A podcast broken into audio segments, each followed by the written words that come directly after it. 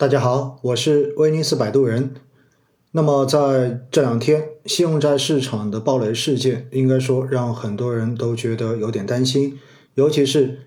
购买了纯债基金的很多投资者，都在不同的场合问到我说：“老师，债市到底会怎么样？手中所持有的这些纯债类基金，甚至于有人还问到固收加基金，是不是都应该先把它卖掉？”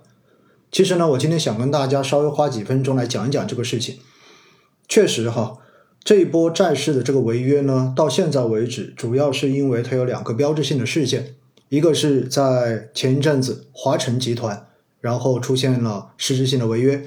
然后呢，在十号的时候，永煤出现了实质性的违约。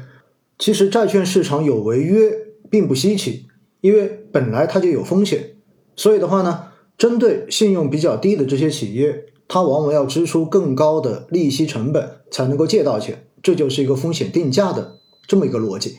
但是这次的问题在于，华晨也好，包括永煤也好，全部都是三 A 信用评级的企业。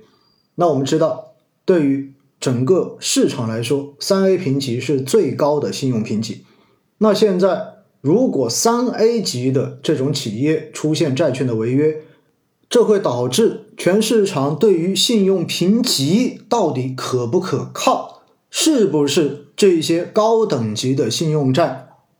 风险就一定会低，产生了怀疑，这就会动摇到整个债市的一个根本。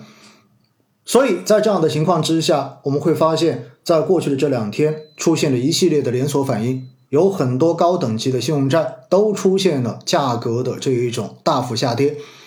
有很多朋友在问了，那手中的存债怎么办？会不会踩雷？说实话，如果在过去的这几天，你自己所持有的这个纯债基金并没有出现基金净值的大幅下跌，那么就证明这只基金并没有踩雷，因为我们给踩雷的定义就是指它刚好买到了这只违约的债券。那么这个时候会对于基金净值产生极大的负面冲击，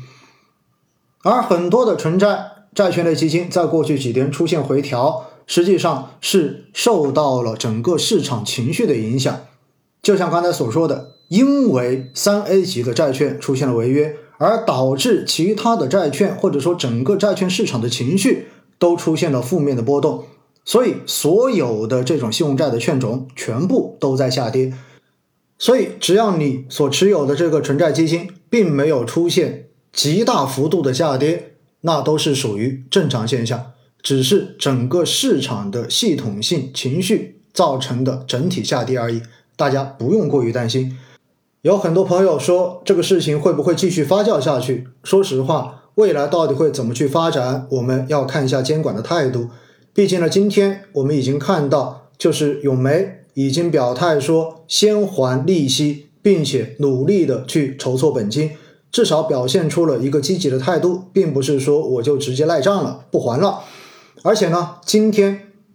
中证报发了一篇非常重要的官方表态文章，写的是不畏浮云遮望眼，共同维护债市信心。毕竟大家要知道一点，我们现在的经济处在一个非常关键的时期，而且。当整个经济复苏仍然存在压力的这种时候，如果直接融资渠道中间的债券市场出现大的问题，而导致相关企业通过债市融资的难度大幅增加的话，是不利于我们整个经济在疫情背景之下的复苏的。所以，站在监管机构、站在高层的角度，一定不会允许整个债券市场出现大的问题。这一点大家要有足够清醒的认识。那如果我们要说这个事情未来发酵可能会出现哪几种情况，这个内容呢就不在今天的这一集中间跟大家去阐述了。明天晚上八点半的这一个思想会直播中间，我会花一点时间跟大家详细的去做个推演。而针对这一事件，很多朋友问到的就是纯债基金到底该怎么办的话题。刚才已经说过了，只要你所持有的纯债基金。没有在过去的这两天出现净值的大幅下跌，而是和市场上面大部分债券基金一样，同样的一个跌幅，那么你都不用太担心，至少证明你所买的这个债基并没有踩雷。但是不得不承认，这个事件会对整个信用债市场产生一定的负面的压制，所以短期之内估计主要持仓或者说投资方向是信用债的这些纯债类基金净值的表现都不会太让人乐观。但是信用债一旦有受到负面的影响，回过头来利率债有可能反而会出现更好的机会。所以大家可以去看一看自己所持有的这个纯债基金，到底是以投信用债为主的，还是以投利率债为主的。而且大家相信一点，每次市场发生这样子的黑天鹅事件，一定都会有被错杀的这种券种跟投资品种。所以呢，只要基金经理的能力是够的，在未来的这一种市场中间，他反而可以在微中间找到更好的投资机会。说不定反而可以为投资者创造出更好的这种收益空间来。当然，如果你自己对于这一波事情的发酵、未来的一个前景充满着忧虑的话，那我还是建议你可以考虑暂时的规避一下，赎回手中的纯债基金，等到一切尘埃落定之后，然后再考虑去进行配置。另外，还有一些朋友问到我说，那是不是固收加产品也要把它卖掉？因为固收加确实是以债券类投资为主，然后再加上一部分的少部分的股票类权益投资来作为增强收益的这一部分。那我想告诉大家的就是呢，固收加产品真正赚钱不是依靠债券，而是依靠它加的那一部分。也就是说，固收加产品其实是用债券打底来做安全垫，然后赚钱靠的是它的权益投资仓位。因此，固收加在这一波的这种市场的变化中间，虽然它持有的债券有可能会受到一定的影响，